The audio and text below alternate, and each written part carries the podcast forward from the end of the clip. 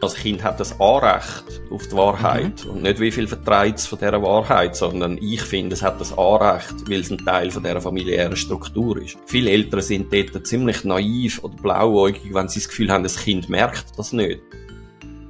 Das ist der Podcast Raised with Love. Sind ihr Eltern, Großeltern, werdende Eltern, Lehrpersonen, Pfadileiter, Turntrainer oder einfach Menschen, die sich für das Thema interessieren? Wir reden über Kind, von Baby bis Teenager, über Erziehung und Beziehung in Verbindung mit viel Fürsorge, Zuneigung und Liebe. Wir das sind der Stefan Kählin, Vater von Teenager und Fachpsychologe für Kinder- und Jugendpsychologie und ich, die Martina Hanbecks Alemann, Mutter von Teenager, Informatik-Projektleiterin und Podcast-Host. Hallo Stefan. Hallo Martina. Sorry, mich beißt gerade mal schnell. Ja, das ist okay, kratzt du nur. Ich ähm, tun in der Zwischenzeit etwas erzählen, was es für Kind bedeutet, wenn sich die Eltern trennen später vielleicht scheiden lassen. Was man als Eltern kann machen damit es dem Kind auch gut geht, das möchte ich jetzt mit dir als Kinder- und Jugendpsychologe und als geschiedener Familienvater besprechen. Also die erste Frage, die mir jetzt irgendwie gerade so in den Sinn kommt, ab welchem Alter, also von den Kindern, nicht von den Eltern, soll man ihnen sagen, dass die Eltern sich getrennt haben oder trennen werden oder jetzt getrennt leben? Ähm, und ihnen auch sagen, was das konkret bedeutet für sie im Alltag. Ja, also Gegenfrage, äh, kann man ihnen das verheimlichen? Also man muss ja mit ihnen über das reden. Also die Frage ja, ist, natürlich, wie, wie nein, man muss gar nichts. Ja, man muss nicht. Ja, aber ich meine, wenn du dich scheiden lässt und auseinandergehst und plötzlich an zwei Orten ja. wohnst, kannst du ja nicht äh, Courant normal, ja. oder? Natürlich. Aber das, es, je nachdem, wie alt das Kind ist, natürlich, kann man ja auch sagen, ja, wir trennen uns jetzt und für dich ändert sich jetzt aber eigentlich nichts. Du hast immer noch Mami, Papi und, und, und dein Velo und, und du verlierst nichts. Das ist ja ganz wichtig. Und wir nehmen auch die Spielsachen nicht weg und so. Und man weiß aber eigentlich schon, hey, äh, der Vater zügelt oder was auch immer. Aber wir sagen das jetzt dem Kind noch nicht. Die Frage ja, also, ist, geht mir die Richtung? Ja, so ist es ja nicht. Das Kind verliert schon etwas. Wie alle etwas verlieren, wenn äh, ein Paar sich scheiden lässt. Es ist ja nicht so, dass man nichts verliert. Also, auch das Kind verliert etwas, nämlich ein gemeinsames Zuhause zum Beispiel, oder? Also das, und ja. Ja, nein, da muss ich dir jetzt aber schon vehement widersprechen. Das haben meine Kinder zum Beispiel genau nicht. Ja, okay. Und darum Granted. Ja, nein. Ja, aber, aber weißt du, Martina. Sage, was? ja. ja, Stefan? also ich, und wir können ja noch über das Modell reden, das ihr gewählt habt, aber ich würde sagen, das ist in der Schweiz wahrscheinlich ziemlich einmalig, oder? Leider ähm, ja, ist das ja, ja, so. Klar, natürlich. Aber ich sage nur, es gibt ganz viele Informationen, darum sage ich, soll man den Kind einfach sagen, ja, es verändert sich irgendetwas, oder soll man ihnen, soll man sie schon wirklich mitnehmen und in alle Entscheidungsfindungsprozesse mit einbeziehen, es geht um das, wie viel Wahrheit vertreibt das Kind, und in welcher Form, ähm, happily Also es ist so, so ein bisschen, ich glaube, wenn, wenn du ein Kind hast und dich trennst, kommt man ja relativ schnell darauf, dass man sich das vielleicht müsste überlegen. Ja, ähm, ich äh, schaue es aus einer anderen Perspektive an. Das Kind hat das Anrecht auf die Wahrheit. Mhm. Und nicht wie viel vertreibt es von dieser Wahrheit, sondern ich finde, es hat das Anrecht, weil es ein Teil von dieser familiären Struktur ist. Und wie man das gestaltet, eben, das ist sicher hoch individuell, weil ein dreijähriges Kind wird die Tragweite von dem nicht ganz so gut begreifen wie ein zehn- oder ein zwölfjähriges Kind, das ist auch klar.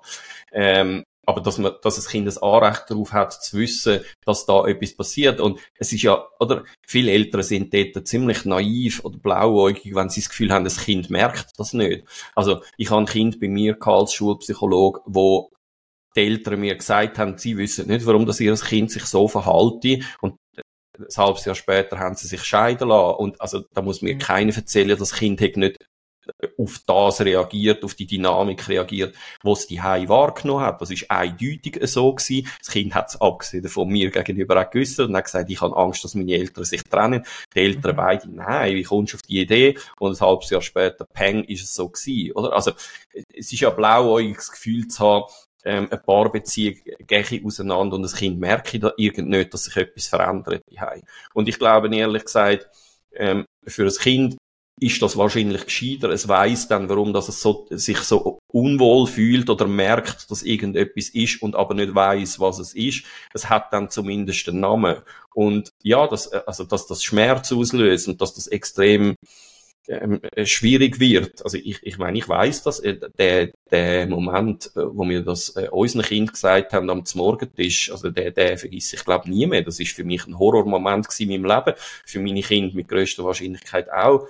Ähm, und doch, finde ich, haben sie ab dem Zeitpunkt, wo das für uns klar war, ähm, ein Anrecht auf die Information. Und was es nachher auslöst und wie man das auffängt, das ist ja dann eine andere Frage. Aber also ich, ja, ich habe die Haltung. Wenn du jetzt gerade so ähm, aus dem Nähdruck erzählst, aus, deiner, ähm, aus deinem Arbeitsalltag als Schulpsychologe, frage ich dich in dem Fall gerade, muss man Lehrpersonen informieren? Muss man Kinderarzt informieren? Wer, wen soll man denn da neues Boot nehmen? Also ich finde, wenn man mh, äh, die, die psychische Stabilität oder die Sicherheit vom Kind im Auge hat, ja, dann finde ich sinnvoll, wenn man die anderen Personen, die mit dem Kind zu tun haben, informiert.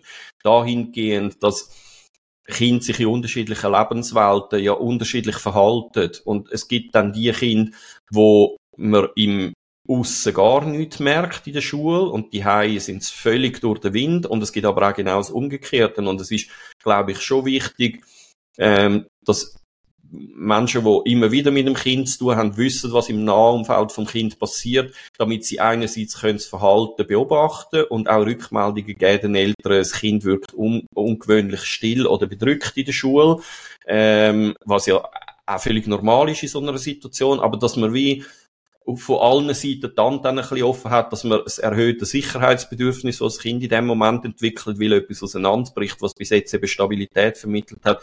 Ähm, wenn das Kind ein erhöhtes Sicherheitsbedürfnis hat, dann kann man unter Umständen eben auch von verschiedenen Seiten das erhöhte Sicherheitsbedürfnis wie ähm, befriedigen oder, oder dem Kind mehr, mehr Stabilität und Sicherheit in verschiedenen Kontexten geben, weil irgendwo etwas wegbricht. Oder? Vermittelt jede Art von Familie und Kommunikation und Zusammenleben äh, im, im Alltag Sicherheit mit einem Kind? Oder hast du schon mal erlebt, dass ein Kind zu dir gekommen ist und gesagt hat, Gott sei Dank könnte sich jetzt endlich scheiden, das war ja nicht mehr zum Aushalten. Gewesen. Absolut. Mhm. Natürlich. Also, eben nochmal, also, ich meine, das Gefühl zu haben, Kinder checken nicht, ähm, was da abgeht, das ist natürlich, die haben so feine Antennen, die sind ja so viel näher noch eben am, ich sag mal, an der Natur dran und am Gespüren und so wenig entkoppelt äh, von sich selber oder von sozialen Prozessen. Nein, die, die merken das natürlich und dort sind Kinder sehr oft viel realistischer als ihre Eltern in der Einschätzung, was eigentlich gut ist für das familiäre System und was nicht. Ähm, aber es gibt natürlich auch das absolute Gegenteil. Also ähm, Kinder, die total aus allen Wolken fallen und für die ist das wirklich ein, ein veritabler Schock. Und wenn man das natürlich antizipiert und merkt, ähm, eben, es gibt ja dann auch die also ich sage jetzt mal, bei diesen Paar, wo es vielleicht auch für den einen Partner ein absoluter Schock ist, also wo auch nicht mit dem rechnet, dann ist ja die Wahrscheinlichkeit, dass Kind mhm. äh, für die das vielleicht auch ein Schock ist, äh, vielleicht auch da. Und dann ist es natürlich eine andere Geschichte als in den Fällen, wo Kind sagen, äh, Gott sei Dank, ähm, endlich ist die Comedy vorbei, oder? Das hörst du aber wahrscheinlich nicht von einem fünfjährigen Kind, sondern du hörst es eher von einem mhm. zwölf- oder von einem sechzehnjährigen Kind. Also als fünfjähriges Kind glaube ich nicht, dass das an dem Punkt wäre, egal wie schlimm das es ist, die wo es würde sagen, ähm, zum Glück ist jetzt das vorbei, oder? Also und wenn das so ein Fall ist, wo du jetzt gerade geschildert hast, dass das Kind aus allen Wolken geht, weil eben vielleicht auch der eine Partner aus allen Wolken geht, weil nur der eine Partner gewusst hat, dass er sich jetzt entscheiden lässt, ist, macht es Sinn in dieser Situation, ähm, einen, einen Kinderpsychologen aufzusuchen mit dem Kind? Oder kann man, ist man fähig als Laie, das aufzufangen? Ja, die Schwierigkeit ist ja heute, äh, du hast gar keine Wahl, weil wenn du heute einen Kinder- oder Jugendpsychologin oder Psychologen willst wartest du einfach mal vier, fünf Monate, bis du überhaupt irgendwo einen Platz hast. Also es bleibt aktuell ja gar nichts anderes übrig, als selber ähm, das irgendwie aufzufangen. Und ja, ich glaube schon, dass man das selber kann auffangen kann. Die Frage ist einfach, wie viel Energie hat man, wie sehr ist man mit der Scheidung oder mit der Trennung selber beschäftigt, dass man, ähm, dass einem das selber den Boden unter den Füßen wegzieht. Also das ist ja alles eine hochindividuelle Geschichte, oder? Und je nachdem klingt dann das ein bisschen besser und klingt das ein bisschen schlechter. Ähm, die Frage ist auch, hat man als Kind bereits eine Scheidung erlebt? Ähm, weil dann hat man zumindest einen Referenzrahmen mhm. und weiß, ähm, wie sich das angefühlt hat für einen als Kind. Das heißt dann nicht, dass es für die eigenen Kinder genauso ist, aber ähm, man hat dann zumindest schon irgendwelche, irgendwelche Ideen oder, oder, oder Vorstellungen, ähm, wie es sollte sein oder wie, es vielleicht auch nicht sollte sein. Und von dem her, auch da wieder, das ist eine ganz eine schwierige Frage. Wenn sich ein Paar ja nicht einvernehmlich möchte scheiden lassen, dann muss es doch die zwei Trainingsjahre zuerst mal abwarten, oder? Ja, bin nicht Jurist. Ich weiß, ich glaube, dass das so ist, ja. Also, es mhm. ist zumindest früher einmal so gewesen. Ja, kann sein. Mhm. Und das muss man ja wahrscheinlich auch mit, dem, mit, mit Kind. Und ich meine, wenn, wenn man ja sich nicht einvernehmlich trennt, dann tönt das ja schon nach ein bisschen Konfliktpotenzial. Äh, ähm, stelle ich mir sehr schlimm vor für so ein Kind. Zwei Jahre sind dann noch lang. Ja, aber zwei Jahre heisst nicht, man muss zwei Jahre äh, zusammen wohnen bleiben, zum Beispiel. Also das, äh, das, ja, das heisst, bis die gesetzliche Scheidung kann vollzogen werden, ähm, muss man einfach zwei Jahre trennen. Wobei ich bin nicht einmal so sicher, ob wenn beide einverstanden sind, dass das heute immer noch so ist. Aber keine Ahnung. Eben, Nein, äh, dann ist sie aber eben auch einvernehmlich. Ja, ja, ja, genau. Aha, so meinst du, ja. Okay. Mhm. Ähm, ja, aber eben, also ich gehe mal davon aus, wenn es die wirtschaftlichen Zustände einigermaßen zulassen, dass du dann nicht in der gleichen Wohnung wohnen bleibst, sondern dich auch räumlich trennst, was ja in jedem Fall dann, oder, oder in sehr vielen Fällen auch eine gute Sache ist, weil die Kinder dann viel weniger ähm, die ganzen, die ganzen Kämpfe oder Streitereien auf der, auf der Paarebene mitbekommen, oder? Ja, guter Punkt. Also die Wohn, die Wohnform. Also es ist ja auch so, dass wenn man dann, wenn man eine Scheidung ähm, durchmacht, dann muss man einen, einen Scheidungsantrag, eine Scheidungskonvention einreichen beim zuständigen Gericht. Und in dieser Scheidungskonvention müssen ja schon ganz viele Sachen geregelt sein. Unter anderem, wenn man ein Kind hat, ja auch ähm, und, also Zahlungen und Sorgerecht.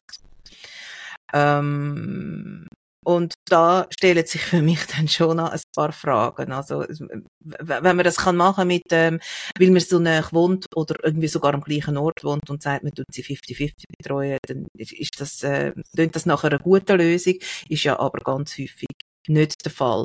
Gibt es aus deiner Sicht, aus Sicht von einem Psychologen, Kinder- und Jugendpsychologen, etwas, wo du sagst, ja, also, so sollte man es unter keinen Umständen machen. Zum Beispiel irgendwie, also der Klassiker ist ja alle zwei Wochen mal ein Wochenende, zwei Wochen Ferien, glaube ich, im Jahr oder so. Kann das überhaupt gut kommen? Es ist halt sehr oft äh, die gesellschaftliche Realität und ähm, ob das gut ist fürs Kind oder nicht, äh, auch das. Es, es kommt ja nicht auf die Zeit drauf an, die man miteinander verbringt, sondern wie qualitativ die Zeit dann ist, oder?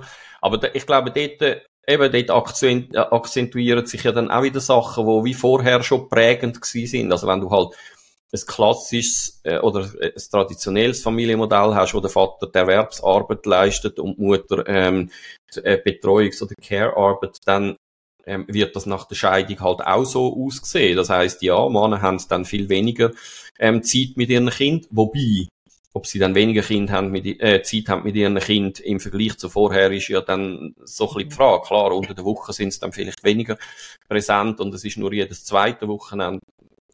Äh, ist, ist ja noch schwierig zu sagen, aber eben, ich glaube, dort ist ja wie die Frage, kann man überhaupt das Modell, das man vorher gelebt hat, ändern? Äh, dahingehend, dass es eben einen anderen Schlüssel nachher gibt, weil du befindest dich ja in Sachzwängen, also wenn der Vater 100% schafft, dann kann er ja wahrscheinlich nicht plötzlich einfach sagen, äh, ab jetzt schaffe ich nur noch 60%, weil ich meine Kinder mehr will sehen ähm, und die Mutter geht dann dafür arbeiten. Also dann muss ja ein Arbeitgeber mitspielen, also da spielen so viele Sachen eine Rolle, oder? Und darum ist es ja in den meisten Fällen dann halt nachher so, wie es vorher war. Und da, dort haben halt unterschiedliche Arten, wie man als Familie sich organisiert oder als Familie lebt, ähm, dann halt unterschiedliche Auswirkungen darauf, wie es ist, wenn man geschieden oder wenn man getrennt ist. Jetzt die Wohnformen, ich glaube, wir, wir haben sie vorher schon kurz angesprochen, die gibt es ja verschiedene und es gibt zum Beispiel ähm, ein Nestmodell, äh, wo jetzt so ein bisschen im Aufkommen ist, wo die, der ein, die ein oder andere Familie, wo sich die Eltern jetzt trennen, anstreben und wo, glaube noch recht gut ist, so wie ich das gehört habe. Was ist von der zu halten? Findest du das gut? Ja, die Frage ist, äh, funktioniert ähm, weil das Nestmodell, also man muss vielleicht noch schnell erklären, was das Nestmodell mhm. bedeutet, oder? Ähm, also das Nestmodell heißt ja, die Kinder bleiben in der gemeinsamen Wohnung und die Eltern fliegen quasi aus ihren Nestern dort ein und betreuen ja. Kind in, der, in dieser Wohnung. Heißt ja, faktisch musst du drei Wohnungen haben. Mhm. Oder? Also da, mhm. dort ist ja schon mal die erste Schwierigkeit. Und wenn es mit drei Wohnungen nicht schaffst, dann gibt's die Möglichkeit, dass man das mit zwei Wohnungen macht, also dass die Eltern quasi abwechslungsweise gemeinsam in einer Wohnung wohnen, wenn sie nicht mit den Kind sind. Aber dort auch, ich meine, das kannst du, ähm, und mir hat einmal eine Mediatorin, eine Erfahrene gesagt, Nestmodell probiert viel aus, äh, bei den allermeisten klappt's nicht, ähm, weil dann halt Paarebene, wie im meistens, äh, so die Paarebene irgendwo drin spielt und man eben nicht einfach sich nur auf der älteren Ebene bewegt, oder?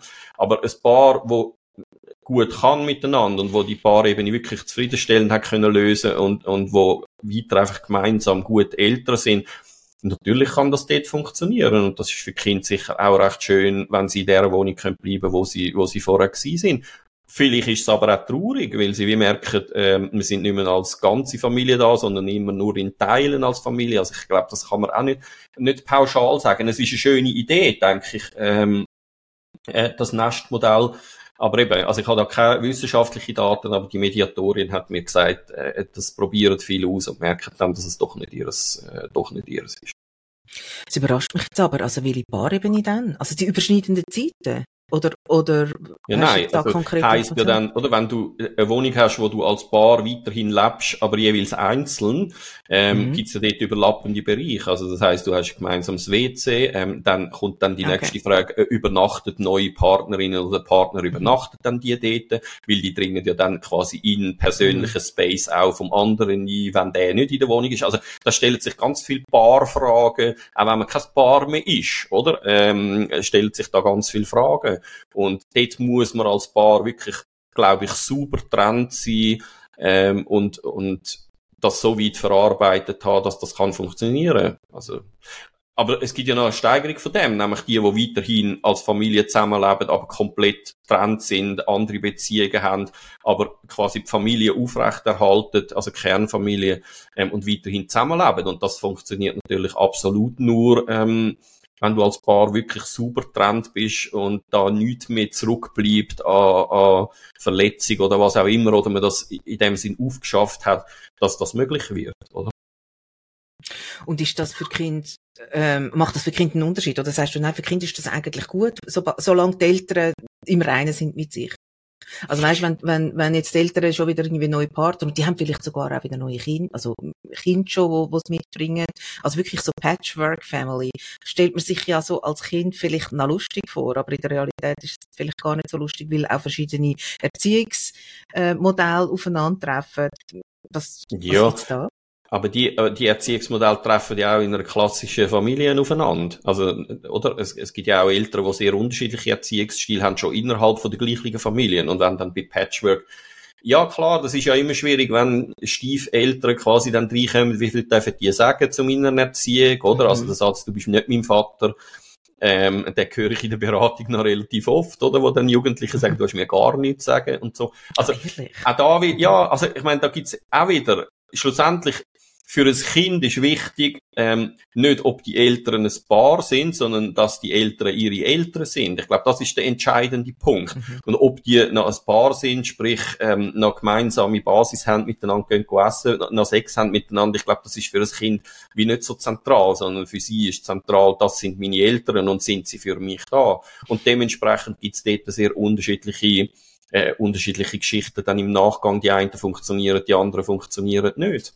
Also ich habe gestern ein Beispiel ähm, gelesen, weil, nein, nicht gestern, äh, weiß gar nicht, wenn ich es gelesen habe, mhm. ähm, über, über eine Politikerin, die so ein bisschen in, in Fokus geraten, weil sie eben äh, in Patchwork quasi lebt ähm, und man ihr wie attestiert, ähm, ja, die ist ja gar nie die und so. Ähm, also kann man dann die überhaupt wählen an dem Wohnort, weil die ist ja gar nie dort, weil der Partner, der Neue, der wohnt ja ganz neu mit anders. Also eben, äh, wo man dann wie merkt, so ja, die Leute, die so Sachen sagen, haben einfach nicht wahnsinnig viel Ahnung, wie man sich das auch kann organisieren, aber ähm, wenn dann Stimmen kommen äh, aus dem sozialen Nahumfeld, diesen Kind geht's tiptop und natürlich ist die häufig da und die hat auch, die organisiert sich das einfach gut. Also äh, äh ist eine Frage von der Organisation, aber eben entscheidend ist, ähm, und das sagt mir auch in der Beratung immer, dass es den Eltern gelingt, Paarebene und Elternebene zu trennen dass sie wie merken, ähm, oder die Kämpfe, die wir miteinander haben, wenn es Kämpfe gibt, oder, oder die Schwierigkeiten, die wir miteinander haben, die tragen wir auf der Paarebene aus und nicht auf der Elternebene. Äh, weil das ist für Kind verstörend, oder? Also wenn man dann anfängt, schlecht reden über die Ex-Partnerin mhm. oder den Ex-Partner vor dem Kind, das ist natürlich, das ist ganz schlecht für Kind, weil dann ähm, äh, geraten sie in einen Loyalitätskonflikt und das, das verblasen die, oder? Aber wenn es Eltern gelingt, weiterhin älter zu sein und dort nicht miteinander zu kriegen, sondern den Krieg halt, ich sage jetzt mal, auf der Paarebene außerhalb ähm, von den Kind austragen. Das ist natürlich auch nicht gut, weil das, die Dynamik lappt ja dann auch immer noch rein in die älteren Ebene. Aber das ist für, äh, für Kinder ist vor allem entscheidend, bleiben dir weiter meine Eltern. Und, und wenn die Frage mit Ja beantwortet ist und Kind das auch spüren, ich glaube, dann sind sehr viele verschiedene Lebensmodelle oder, oder Wohnformen möglich.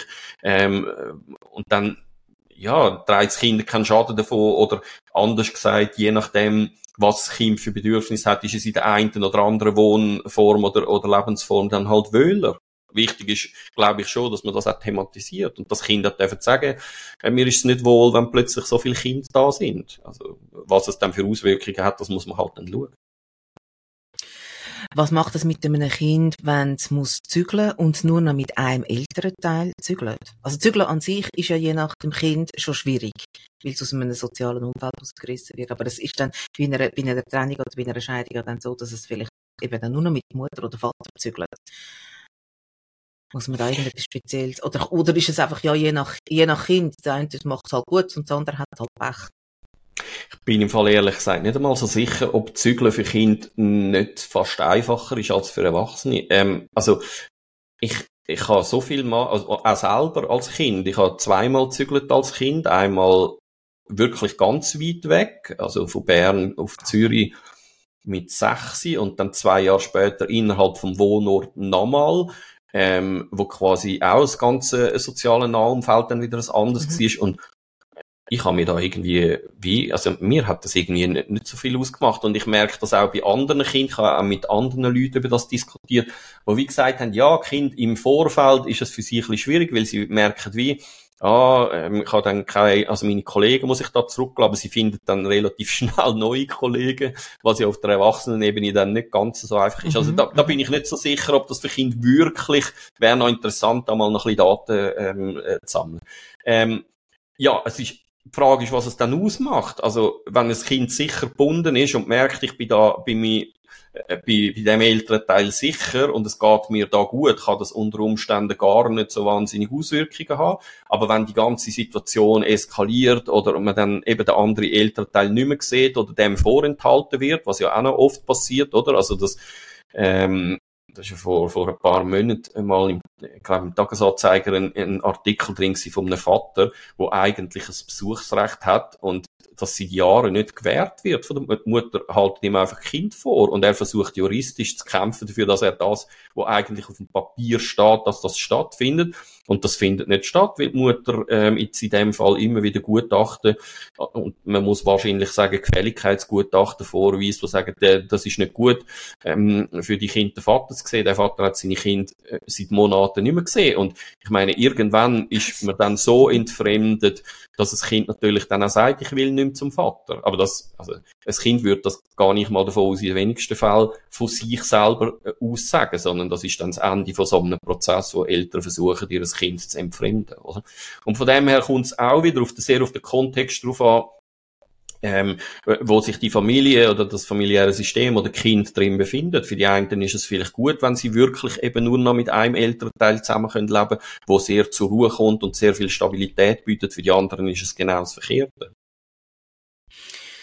Ja, eben so Sorgerecht und Besuchsrecht und, und, und, und auch Geld und, und das sind ja alles Sachen, die dann in so einer Scheidungskonvention geregelt werden. Und häufig kann man ja dann, wenn, wenn das erste so ein bisschen verküchelt ist, das Verhältnis äh, miteinander, schafft man das ja nicht allein. Dann nehmen beide Seiten nehmen einen Anwalt und dann gibt es so eine Kampfscheidung. Ich hatte die nicht gehabt, zum Glück.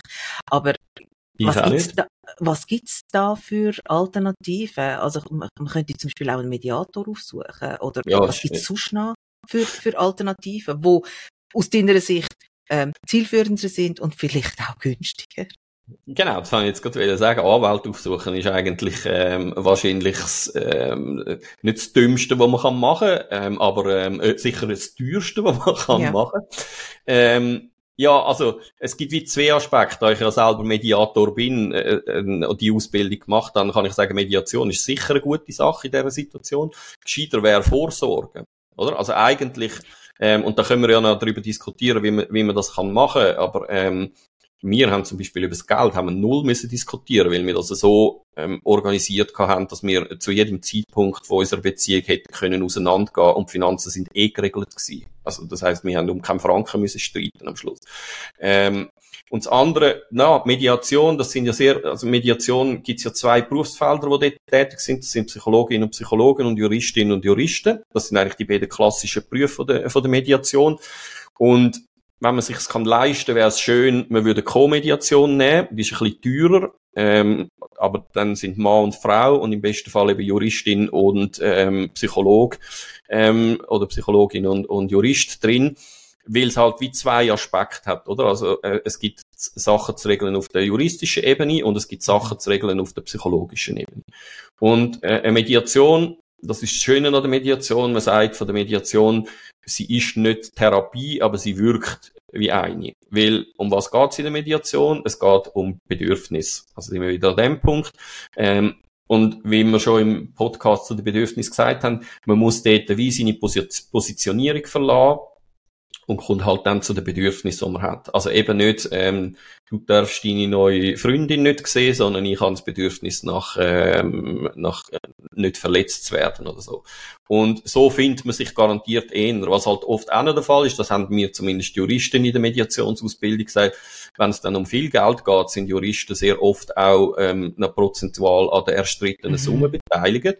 Und ich meine, dann ist natürlich klar, es geht gar nicht ohne Kampf. Oder? Mhm. Also, wenn man das kann vermeiden, ähm, Juristen beizuziehen, und ich mag denen das Geld gönnen, es geht mir nicht um das, ähm, dann gescheiter eine Mediation machen. Und das Vorsorgen, das würde halt eben bedeuten, dass man sich, ist ein bisschen unromantisch, aber ähm, mit der Frage auseinandersetzt, wie, wenn es um den eigenen Tod geht und man dort äh, vielleicht nicht erst mit 70 ein Testament und eine Patientenverfügung macht, sondern vielleicht auch bereits in unserem oder sogar noch ein jüngerem Alter, ähm, ist das halt auch ein Teil von dem, wenn man in einer Paarbeziehung ist, dass die potenziell kann auseinandergehen Und was bedeutet das konkret? Kannst du da etwas dazu sagen? Also haben also eben dann im Vorfeld schon alles geregelt gehabt für den Fall, dass ihr euch trennt? Ja, wir haben natürlich, also wir haben ja, wir sind lange nicht geheiratet gewesen und haben dann Mhm. ähm, gleich noch geheiratet, weil es einfach eben, du musst sonst alles immer schriftlich festhalten und das ist Ja. natürlich dann schwierig, oder? Aber es geht ja dort um Gerechtigkeit. Ähm, eben, nehmen wir das finanzielle Beispiel, oder? Also ich kenne ein paar, ähm, die verdienen unterschiedlich und die tun dann einfach einen Prozentsatz von dem aber den gleichen Prozentsatz von dem, was sie verdienen, quasi auf ein gemeinsames Konto einzahlen. Und das finde ich schon nicht gerecht, weil ähm, Mhm. ja, also für mich geht das irgendwo einfach nicht auf. Oder wir haben das komplett anders gelöst. Wir haben alles, was wir verdient haben, auf ein Konto eingezahlt und uns äh, am Ende vom Monat jeweils gleich viel Geld, also auf der, der Rappen gleich Mhm. viel auszahlt auf unsere privaten Konten. Mhm. Ähm, und das hat unabhängig davon, wer wie viel geschafft hat. Also wenn ich 60 Prozent geschafft habe und sie im Mutterschafts-, im unbezahlten Mutterschaftsurlaub war, ähm, ist das genauso gewesen, wie wenn wir beide 60 Prozent geschafft Mhm. haben, also ungeachtet dessen. Also das heisst, ähm, Dort, äh, klar, bei der Pensionskasse, dort ist dann noch ein bisschen etwas anderes, ähm, wenn du auseinandergehst, weil das kannst du ja so in in dem Sinne ausgleichen, aber dort ist uns halt gut gekommen, dass wir gleich viel geschafft haben und von dem her haben Ja. wir eh äh, relativ gleich verdient. Aber es fängt ja dort schon an, eben hat man so ein Verständnis, und wenn du dich als Paar findest und, eine- und eine gerechte, ich sage jetzt mal eine gerechte Lösung findest, und gerecht bedeutet ja nicht im, im Sinn von Gesetz gerecht, sondern gerecht, dass es beide gerecht findet und, und, und angemessen findet, ähm, dann ist die Wahrscheinlichkeit vielleicht auch ein bisschen höher, dass man sich dann äh, dort wiederfindet, weil man es vorher schon so, so eingerichtet hat. Also. Oder ja, also ich meine, die Frage, klar beschäftigst du dich mit dem nicht gern, aber was wäre eigentlich, wenn wir nicht mehr würden zusammen wohnen, was haben wir für, oder nicht mehr würden äh, zusammen ein Paar sein, was haben wir dort für Ideen? Ähm, ja, ich weiß nicht, wie häufig, dass man das würde diskutieren, aber es würde sicher helfen, man hätte jetzt schon erste Ideen, äh, bevor es dann so weit kommt, oder? Aber ja, mhm. verstehe auch, dass Leute sagen, also sorry, das diskutiere ich doch nicht, weil da damit ähm, leitest das ja vielleicht geradezu ein oder so, keine Ahnung. Also selbsterfüllende Prophezeiung, ja, meinst ja, genau. Wir, wir, wir sprechen es lieber nicht an, weil wenn wir es machen, ja, ja, ja, ja, dann, dann kommen, wir noch, kommen wir noch auf die Idee, gell. Kinder ab zwölf dürfen in aller Regel so ein bisschen mitentscheiden, bei welchem Elternteil dass sie dürfen leben, habe ich gelesen. Ähm, ist das ein gutes Alter? Also sie werden einfach angehört, entscheiden dürfen sie es nicht, oder? Ah, okay. Also würde ich sagen, also ähm, weil sie sind ja äh, nicht mündig in dem Sinn, aber sie mhm. werden sicher ihre ihre Ansicht wird gehört, aber es ist ja dort schlussendlich immer eine Güterabwägung. Ähm, was ist gut fürs Wohl vom Kind, ich sage jetzt mal objektiv gesehen, und was erachtet mhm. das Kind als gut für sich. Und ja. je nachdem, was für eine Paardynamik dort besteht, ist das eben nicht zwangsläufig das Gleiche, oder? Mhm. Aber mhm. ja, Kinder ab zwölf werden gehört, ähm, ja, das ist ein gutes Alter, weil ich denke, da können sie wie ähm, eine Selbstbehauptung machen, ähm, wo einigermaßen so ein bisschen losgelöst ist von der Dynamik, die sich als Paar, ähm, soll ich sagen, die Gefahr ist ja mehr, dass man in der Paardynamik ein Kind auf die eigene Seite zieht ähm, und versucht, das zu instrumentalisieren, auch in einer Scheidungsverhandlung. Dann. Und ich glaube, das, das ist bei kleinen Kindern ist das einfach viel, viel ringer möglich, ein Kind äh, zu manipulieren, ähm, als das bei älteren Kindern möglich ist. Und die Grenze, die ist halt einfach irgendwo festgesetzt. Das ist ja nicht klar, dass man ab 12 dann völlig in der Lage ist, das äh, auseinanderzuhalten. Du kannst auch als 16-jährige Jugendliche noch extrem manipuliert oder beeinflusst werden. Da, da, da gibt es auch keine eindeutige Antwort. Aber es ist gut, dass man Kinder anhört. Ich finde, man könnte Kinder eigentlich auch früher anhören. Nicht im Sinn von, du darfst jetzt entscheiden, was, wo du dann wirst leben, sondern es interessiert uns auch, was deine, also, wie, wie du es siehst. Also. Äh, darum frage ich, weil mich dunkt 12 ist ja relativ alt. Also ich glaube, meine Kinder... Ja, aber nicht, ich bin eben gar nicht sicher, ob man das nicht mit jüngeren Kindern mittlerweile eben auch macht. Also okay. ich, da mhm. habe ich auch, eben meine Mediationsausbildung ist auch ähm, 18, 18 Jahre her, also ich habe mich dort dann auch nicht mehr weit, gross weitergebildet, von dem her bin ich über den ganzen juristischen Aspekt da noch im Bild gewesen, heute auch nicht mehr und von dem her kann ich es nicht genau sagen. Hey, ich möchte noch mal schnell auf die Mediation zurückkommen, genau. Ja. Ähm, du bist, du hast die Ausbildung und kannst du jetzt einfach ähm, so ein bisschen also, da geht's nicht nur um Scheidung, oder? Einfach immer, wenn wow. zwei Krach haben, kannst du, ja. kannst du, okay, okay. Und wenn es jetzt konkret um eine Scheidung geht, was muss man da rechnen? Wie häufig muss man da bei dir vorbeikommen, bis man sich findet? Hast du da, äh, gibt's da so Faustregeln? Nein, also, äh, und eben, ich bin ja gar nicht mal als Mediator tätig, also für all die, die das Gefühl haben, sie würden sich bei mir vielleicht jetzt noch wohlfühlen in einer Scheidungsmediation, ja. muss ich leider enttäuschen. Mhm, mhm, ähm, ja, also man kann ja mal sagen, oder, also ich glaube, Tarife für eine Stunde Mediation sind, glaube ich, um die 180, vielleicht um die 180 Franken.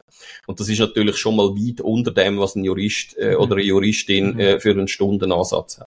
Ähm, ja, das kommt halt darauf an, wie hoch eskaliert der, ähm, der, der, der Konflikt ist. Also Mediation hilft auch nicht mehr in allen Stufen. Oder? Es gibt vom, vom Friedrich Glasl, heißt der, glaube ähm, gibt es so ein Modell mit ähm, von der Stufe von der Eskalation. Das sind neun Stufen von der Eskalation, von eins äh, quasi äh, sehr wenig eskaliert bis neun gemeinsam in den Abgrund. Ähm, also da ist mir egal, ob ich zu Grund mhm. dabei, hauptsächlich der andere geht ja. auch zu Grund dabei, oder? The War of the Roses. Äh, genau, das ist super, weil das brauche ich immer in meinen Weiterbildungen, einen okay. Zusammenschnitt von dem, mhm. wo ich so die neun ähm, Stufen der Eskalation, weil die kann man wunderbar in dem Film ähm, zeigen und ähm, am Schluss ist ja genau das, oder? Also mhm. es, es, ist ja dann gemeinsam äh, buchstäblich in Abgrund. Ähm, und Mediation, sagt man, glaube ich, ist so Stufe vielleicht fünf bis sieben also vorher, oder vier bis sieben, vorher braucht man es wie nicht. Ähm, und ah. vier bis sieben, ähm, glaube ungefähr, dort kann man noch Mediation machen. Acht und neun ist eigentlich nur noch möglich mit, äh, mit, mit Autorität, also mit staatlicher Autorität. Und das heißt, je höher eskaliert der Konflikt ist, umso eher, umso länger geht's unter Umständen, bis man sich dort findet. Erfahrungsgemäß ist es aber so, das, und man macht ja das dann mit verschiedenen Themen, oder? Also man, das heißt, man startet mit einem Thema, mediert dort, macht eine komplette Mediation über das Thema und, dann, und setze zum Beispiel Geld oder so und dann mhm. kommt das nächste Thema Kind oder Wohnen mhm. oder so. Und erfahrungsgemäß geht das nachher bei der zwei, beim zweiten oder beim dritten Thema extrem viel flüssiger und schneller, weil man sich mhm. an Ablauf gewöhnt hat, weil man weiß, wie Mediation funktioniert und weil man wie gecheckt hat, das ist kein Kampf mehr da, sondern da geht es um meine Bedürfnisse, die muss ich kennen, darf ich sagen, und dann finden wir uns auch irgendwo. Aber, ja, aber ähm, Mediation, äh, so Mediation funktioniert nur dann, ähm, wenn beide einerseits in der Lage sind, ähm, für sich selber einzustehen. Also wenn, mhm. wenn es dort eine Paardynamik mhm. gibt von, ähm, von, von jemandem, wo äh, das Gegenüber absolut unter den Knuten hat, ähm, ist das muss man schauen, wie man das kann ausgleichen kann, weil man muss davon können ausgehen, dass das ebenbürtige äh, ja. Parteien sind und sonst macht es unter Umständen, macht es unter Umständen Sinn, dass die zweite Partei, die sehr unterlegen ist, vielleicht jemand darf mitnehmen, die Mediation. Ähm, und das andere ist, beide müssen das wählen. Also ja. wenn du natürlich einen Prozess hast, wo der eine die Mediation torpediert, ähm, dann kannst du keine Mediation machen. Also beide müssen wählen die Mediation machen. Und das Ziel ist, dass man eine gemeinsame Scheidungskonvention ausfüllen kann. Genau. Ähm, das, ja, das ist eins von den Zielen, aber es gibt andere, die brauchen dann das gar nicht mehr, sondern denen geht es vielleicht wieder um, einfach mal eine gemeinsame Basis zu haben, dann erarbeitet die Konvention nachher äh, selber. Ähm, also da gibt da, da gibt's ganz, ganz große Unterschiede. Und eben Mediation, es gibt, es, ist, es gibt Erbmediation, es gibt Geschäftsfolgemediation, es mhm. gibt ähm, Mediation ähm, eben für, für Leute, die zerstritten sind. Also das, das ist ja Wirtschaftsmediation. Also es gibt ganz viele verschiedene Felder, wo Mediatorinnen und Mediatoren tätig sind. Ähm, und bei der Scheidung, ja, im klassischen Fall ähm, hat man am Schluss eine Scheidungskonvention erarbeitet. Genau. Und es gibt aber eben auch angeordnete Mediation. Also das kann man auch noch sagen, oder? Es gibt zum Teil ordnet Gerichte Mediation an. Ähm, und dann müssen die Menschen in eine Mediation. Also das heißt, die, ähm, das Gericht sagt dann, er ordnet das an und sagt, ihr müsst eine Mediation zum Scheidungskonvention vorlegen, wo ich dann quasi als Richter kann genehmigen oder, oder nicht genehmigen. Weil der Richter sagt, ich möchte Verantwortung gar nicht für, für das, was ihr da Ja, nein, also, was Be Beweggründe dort können sehr unterschiedlich sein, aber vielleicht will er eben wahrnimmt, dass ein krasses Ungleichgewicht besteht und dass ähm, vielleicht jemand, ich sage jetzt mal auf gut Deutsch, über Ohr gehauen wird. Mhm. Oder aber, ähm, nein, dass er merkt, da ist so viel Potenzial noch drin, ähm, für auch nach, oder mit der Scheidung ist, sind die Probleme ja nicht weg vom Tisch. Also im besten Fall ja schon, weil wenn man sich kann mhm. einigen mhm. und beide einverstanden sind, nach einer Mediation hast du wahrscheinlich weniger Lampen im Nachhinein. Aber wenn absehbar ist, dass das so hoch eskaliert ist, dass die null, es gibt ja dann auch Leute, die kommen einfach vor den Richter und haben dann keine Scheidungskonvention, aber du musst ja über etwas können verhandeln. Also, und von dem her, ähm, dann wird halt eben angeordnet, ihr müsst euch zuerst mit dem befassen und gemeinsame Konventionen erarbeiten. Ah, das geht. Nein, es geht ja nicht. Du musst ja kommen. Nein, nein, natürlich nicht. Du musst ja, ja, genau. Aber, aber du kannst ja wie, eben, dann haben sie vielleicht eine erarbeitet, aber dort, die, die genügen nicht den gesetzlichen Ansprüchen, mhm. oder, oder eben, jemand wird dort völlig, mhm. ähm, man, man weiss nicht, hat er die erarbeitet und sie sieht sie jetzt vor Gericht zum ersten, ich weiss doch nicht, oder? Also da gibt es ja, ja okay. vieles, was ja. denkbar ist. Aber mhm. das wird manchmal gemacht, dass man so eine anordnet. Mhm. Und ich finde das eigentlich recht sinnvoll, ja. Weil man mit der Mediation eben, es wirkt wie Therapie, man kann sehr viele Themen dort unter Umständen ad acta legen nachher, zusammen mit den Scheidungskonventionen für alle nachher zum Vorteil gereicht, vor allem eben auch für Kinder. Sorry, dass ich da immer am Fuchteln bin. Ich ja, sehe fast nichts. Es ist wirklich das blendet so ziehen. brutal. Ja, aber nachher ist es eben dunkel. Weißt, ja, aber für, da versuch doch mal schnell. So dunkel ist es ja dann nicht, oder? Nein, das ist völlig ja, okay. Schon, okay. Ja, ja. Ich kann jetzt ein bisschen, gut, gut. Ja. Hey, aber es finde ich jetzt noch so ein bisschen spannend. Ähm, kannst du mal ein bisschen aus dem Netzdruck erzählen, was haben denn die Leute für das Problem miteinander? Also, an was scheitert es denn? Was? Die Ehe? Dass sie es nicht, nein, nicht, nein, Ach. dass sie es nicht anbringen, die Scheidungskonvention ohne Unterstützung auszufüllen. Sind sie ja. dann Mhm. Ja, also ich meine, schlussendlich, ich meine, über was wird gestritten? Es wird über Geld gestritten, also es wird über mhm. Vermögen gestritten, es wird über Kind gestritten und mhm. es wird darüber gestritten, wie sieht die Zukunft aus. Und je nachdem, wer wie verletzt ist, äh, weil es gibt ja kein Verursacherprinzip mehr in einer Scheidung, oder? Also in der Scheidung wird ja nicht mehr geschaut, wer verursacht die Scheidung eigentlich und der wird dann quasi dafür bestraft, dass er mehr muss zahlen, sondern du kannst dich heute entscheiden, ich lasse mich scheiden. Ähm, das Gegenüber hat gar nichts dazu zu sagen. Ähm, und da, wenn dort sehr viel Verletzung ist, dann versuchst du halt äh, beim Geld oder bei den Kind oder weiss der Geier wo noch irgendetwas für dich rauszuschlagen. Und mhm. ähm, dort muss man ja wieder davon ausgehen, ähm, oder können davon ausgehen, das ist eben gemäß der gesetzlichen Richtlinie und bei den Finanzen ist es ja ganz klar, also wenn, oder, wenn du Errungenschaftsbeteiligung hast, heisst, die Hälfte vom erwirtschafteten Vermögen in der Zeit, wo man zusammen war, gehört ihr und die Hälfte gehört ihm. Da gibt's keine Diskussionen. Aber dort wird natürlich trickst, also da weiss ich aus meinem privaten Umfeld, ähm, äh, äh, von einer Frau, die dort von ihrem Mann ja, weil du kannst ja, oder wenn du selbstständig bist. Ja, mach, oder, mach, oder, mach den Satz noch fertig, was? Von einer Frau, die hat ihren Mann? Ja, nein, ihrem Mann sie einfach übers Ohr gehauen hat, weil er gewisse Sachen anders deklariert hat. Also, mhm. wenn du selbstständig bist, dann hast du plötzlich kein Vermögen mehr, weil das mhm. hast halt irgendwo, also es gibt ja so viel wirtschaftlich gesehen, gibt so viel Trick, oder du bist irgendwo angestellt in einer leitenden Position und beziehst aber keinen Lohn, sondern vielleicht halt äh, nur einen Bonus und ich weiß nicht, wie man den muss. Also, eben, ja. da gibt es so viele Möglichkeiten, wie man kann beschießen. Ähm, äh, ja, und wenn das, wenn man natürlich auf der Ebene dann ist, dann wird es schwierig, oder? Weil dann ist es wirklich ein Kampf und dann geht es gar nicht mehr, da geht es auch nicht mehr um Kind und ihres Wohl, sondern dann geht es darum, ich oder du. Und das ist mhm. natürlich für Kind verheerend in so einer Situation. Und wenn es um Kind geht, um was geht es da genau? Um Besuchszeiten oder um andere Rechte oder was ist das? Das Problem ist einfach vielfach in einer Scheidung, dass halt Stellvertreterkrieg ausgeführt werden. Also das heisst, wenn du mir schon nicht zahlst, ähm, so viel, wie ich eigentlich will, dass du mir zahlst, dann siehst du halt deine Kinder mhm. nicht.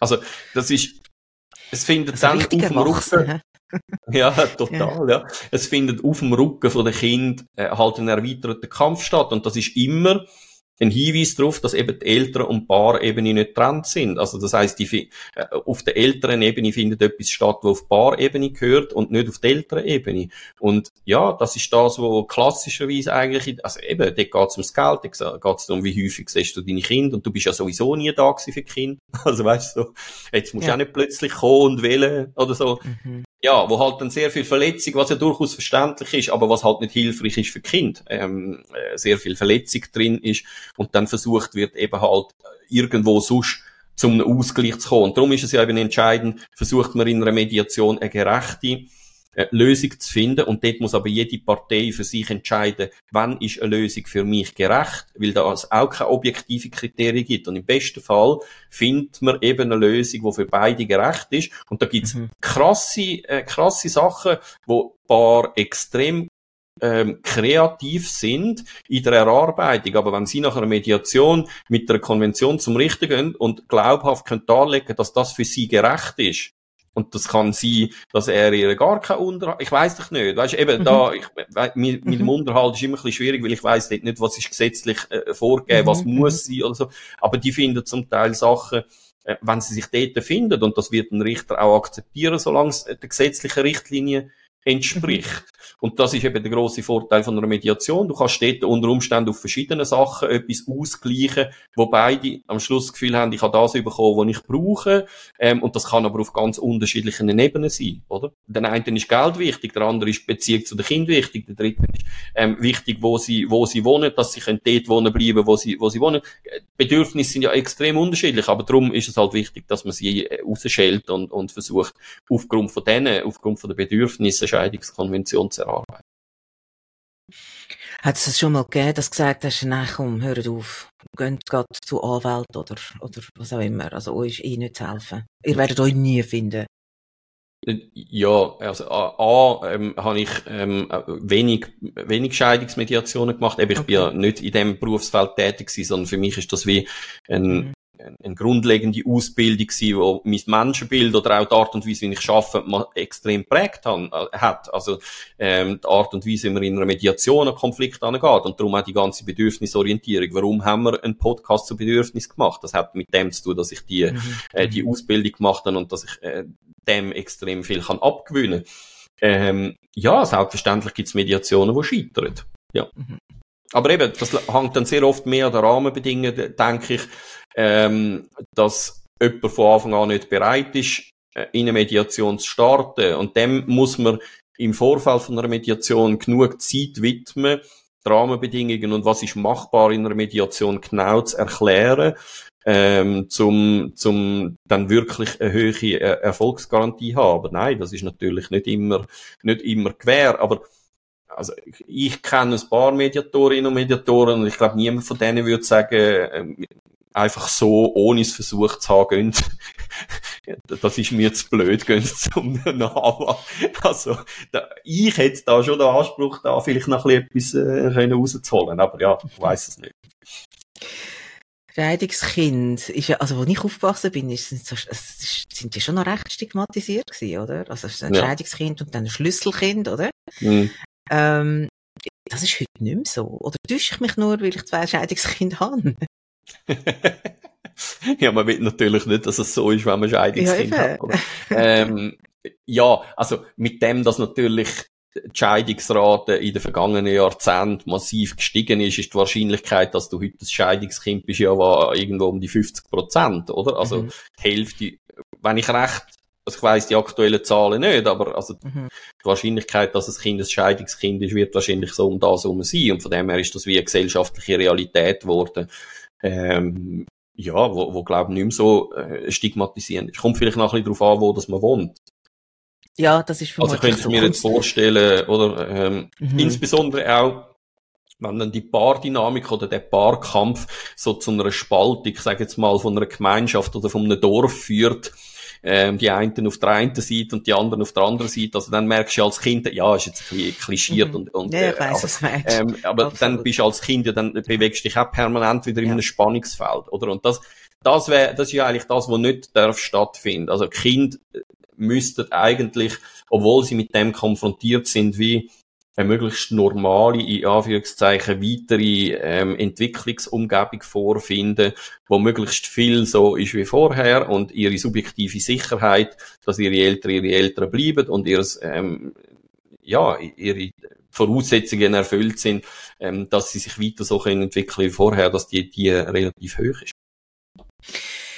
Ich habe ähm, mal einen Podcast gemacht mit meiner Tochter. Ich weiß nicht, ob du den gehört hast, wo es ja. genau um das Thema gegangen ist, mhm. um das Thema Scheidungskind, weil sie ja eben eins ist. Und dann hat sie aber so wenig, also, nein, sie hat sehr viel dazu zu sagen gehabt, aber ihres Fazit ist ja dann mehr gewesen, eigentlich habe ähm, hab ich eher profitiert von der ganzen Geschichte, ähm, als dass es mir, als dass ich etwas Negatives, ähm, als, als dass ich etwas Negatives rausgezogen hätte. Aber das geht natürlich den wenigsten Kind so. Sie hat aber ganz klar gesagt, was für sie extrem wichtig wichtig war, ist, ist, dass man ganz klar kommuniziert. Dass man, dass man, ähm, klar und offen kommuniziert und zum Beispiel auch so Betreuungszeit. Also sie hat ja immer gewusst, äh, theoretisch über Jahre raus, wer in charge ist. Also zu wem das sie geht, wenn das Blut spritzt oder so in dem Stil.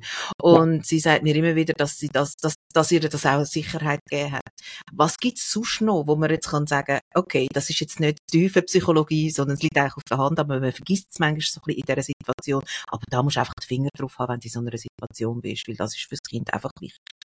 Ja, ich glaube, das, das ist einer von den entscheidenden Punkten. Und da gibt's ja aber auch unterschiedliche Modelle, gell? Also, ich meine, wir haben auch, wir haben eigentlich seit Geburt äh, die gleichen Tage, wo wir zuständig sind. Und das ist auch heute noch so. Aber es gibt auch das Modell, dass äh, Kind zwei Wochen beim einen Elternteil und dann zwei Wochen beim anderen Elternteil leben. Also, es äh, gibt ja sehr unterschiedliche, äh, unterschiedliche Modelle. Ja, die sind ja alle okay, solange eben das Kind genau weiss, heute ist die Mami dran oder heute ist der Papi dran. Mhm. Und, ähm, entscheidend dort ja dann auch, ähm, wenn ich Mami nicht erreiche, wem Leute ich dann an? Leute dann gleich einen Papi an oder muss ich dann Großmami anrufen? Mhm. Also, dass das wie, dass das wie klar ist, ja. Und das hat ja wieder, eben, schlussendlich läuft alles immer wieder aufs, aufs Thema, ähm, persönliche Sicherheit raus.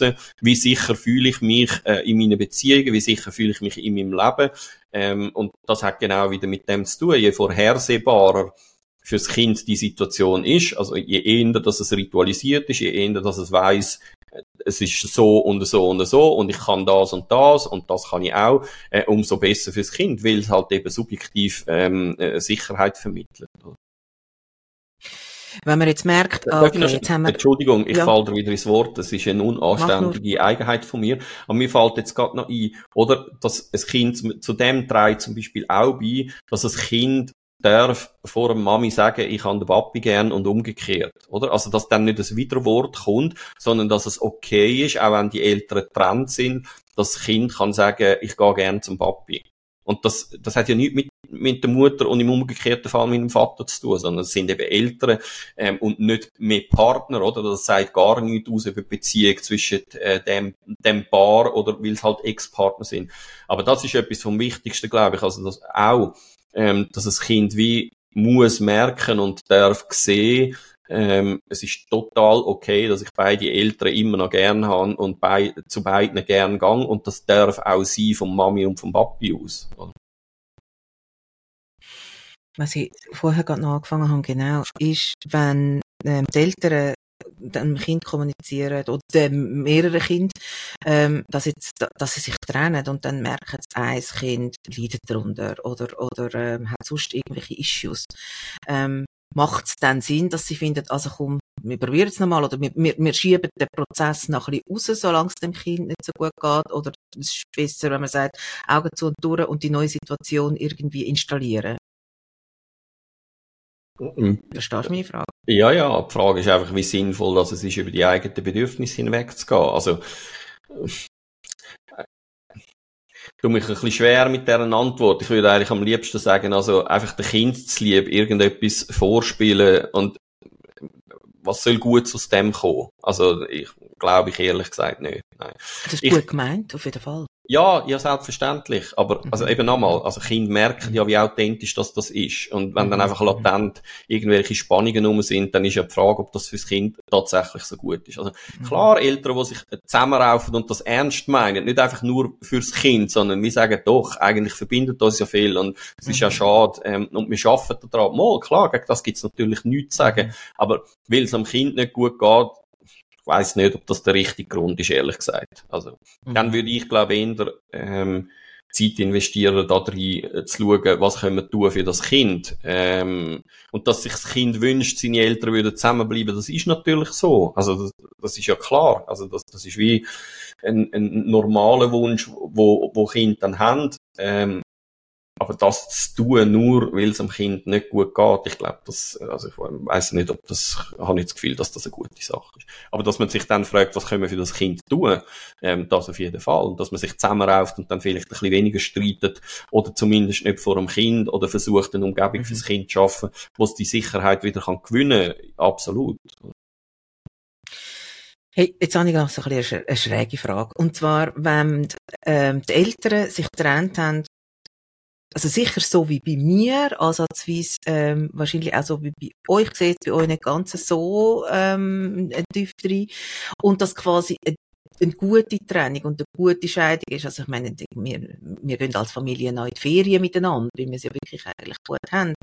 Ähm, ist das dann für die Kinder ähm, vielleicht unter Umständen gar nicht so gut, weil sie den Wert von einer Partnerschaft gar nicht so kennenlernen und später vielleicht selber Probleme haben, mit eigenen Beziehungen pflegen, wertschätzen. Wie sie irgendwie das Gefühl haben, ja, es geht ja sowieso, weißt du?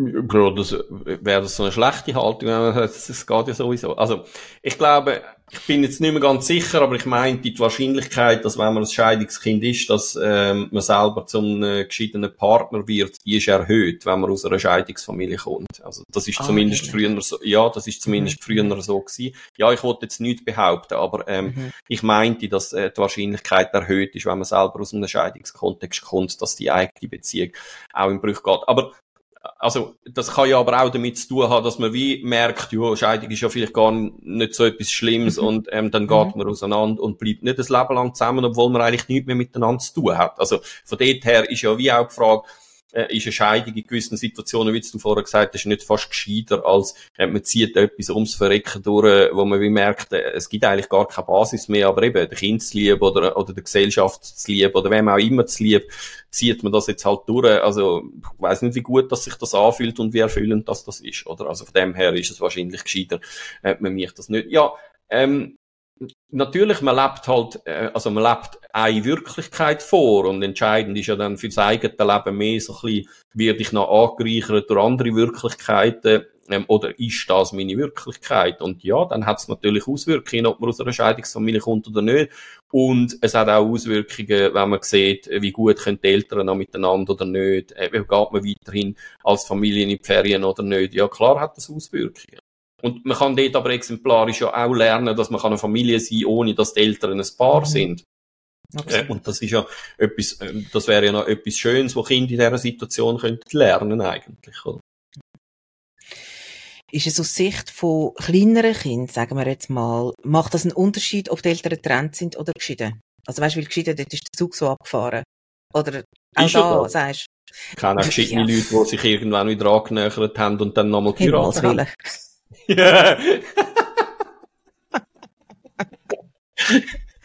ja, okay. Ja, ja, also dann ist her, natürlich so. Aber ja, aus klar, Sicht von Kind, sage ich. Ja, ich, ich weiß nicht. Also weißt, was, wenn du Kind würdest fragen, was ist eine Scheidung? Also, meinst du, könnt ihr einen Unterschied machen zwischen, ich meine, sobald du räumlich, also ich glaube, das ist ein einschneidendes Erlebnis, wenn du mhm. räumlich dran bist. Ob die Eltern nachher gesetzlich geschieden sind oder nicht. Ich meine, was ist der Unterschied zu vorher? Also, es gibt keinen Unterschied mehr nachher. Ja, also, ab dem Zeitpunkt, wo du räumlich getrennt bist, ähm, das ist die einschneidende, ich glaube, das ist die einschneidende Erfahrung. Und pff, das andere ist ja eigentlich mehr ein formaler Akt dann. Also. Mhm. Ich bin fertig. ich kann zu dem Thema nichts mehr sagen. Abschluss. ja, ich habe zu dem, ich habe das Thema, ist bei mir ja sowieso schon lange abgeschlossen. Ähm, und, und, ja, und ich habe es ganz anders gelöst, wenn es irgendjemand interessiert. Es gibt einen Podcast mit meiner Tochter, da ist sie gerade 16 geworden und erzählt aus dem Nähdruckchen, wie sie es erlebt hat und wie dass wir das gelöst haben, auch mit der Wohnform. Genau, das ähm, kann ich ähm, sehr empfehlen, weil nochmal, die Wohnform äh, und Martina gewählt hat und ihr Ex-Mann, die ist schon, also ich finde die nach wie vor etwas vom, etwas vom Geilsten, was ich je gehört habe in dieser Situation. Ähm, man muss sich's können leisten. Das ist halt Downside von dem Ganzen, oder? Aber ähm, ja, lasst euch das an. Hochspannende Geschichte. Ähm, ich kann dem extrem viel abgewinnen. Ja, das könnte eigentlich ein Modell sein für vieles. Ja, ich denke es auch. Ja, das stimmt. Man muss sich's können leisten, so wie wir es gemacht haben. Ja, natürlich. Man kann aber auch kleiner. Ja, ja, äh, klar, natürlich. Aber, also, äh, ja, aber wir spoilern jetzt nicht viel. Hört genau, euch die nein. Folge an. Es ist wirklich sehr, sehr, ich finde es eine sehr inspirierende Folge.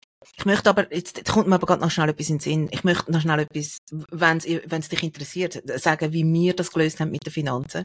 Mhm. Ähm, genau. Wir haben, ähm, wir haben uns die Hälfte von unserem Bruttolohn gegeben. Also bis jetzt. Ah. Oh ja, und das braucht einen Moment. Aber ja, und zwar unabhängig davon, welches Pensum das wir geschafft haben, weil der, wo, wo, wo weniger geschafft hat, hat, hat halt mehr Kinderbetreuung übernommen. Und am Schluss hat eben, unter dem Strich haben wir eben auch gleich viel, beziehungsweise der, der ein bisschen mehr verdient hat, unter dem Strich sogar ein bisschen weniger, aber der andere muss dafür ähm, die Altersvorsorge dann selber lösen.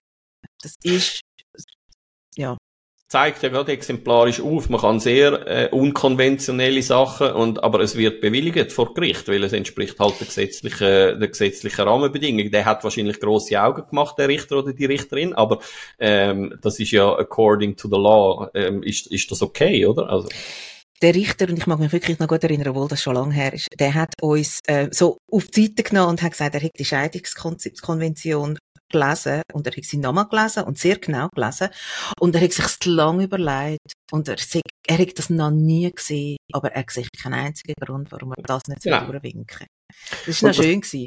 Ja, das glaube ich und das zeigt ja, dass es eigentlich offensichtlich euch gelungen ist, wie Eltern zu bleiben, auch wenn ihr als Paar eben immer zusammen sind und wie zu merken, das ist für den Benefit von euren Kind, wenn ihr beide genügend Geld habt, damit ihr eine gute Umgebung für eure Kinder könnt zur Verfügung stellen wo die, wo die gut können aufwachsen. Und dass es eben nicht am Geld soll scheitern, weil das halt äh, entscheidend ist, oder? Also natürlich die finanziellen oder ich meine, die ökonomischen Verhältnisse, wo man drin lebt, ähm, sehr eine weitreichende oder, oder eine vorausschauende, eine vorausschauende Lösung und zeigt eben exemplarisch auf, wenn man sich wirklich auseinandersetzt und eben die Paarebene gut kann trennen, was für Lösungen möglich sind, wo andere Leute nicht im Traum würden dran denken. Ja, genau. Gut, ja, dann verlieren wir das Thema für einmal. Vielleicht kann man da wieder mal aufrufen in der Community, ähm, ähm, würde uns interessieren, wie es anderen geht, die geschieden sind, was für Fragen dort noch auftaucht sind. Vielleicht können wir ja auch mal noch ein Follow-up machen.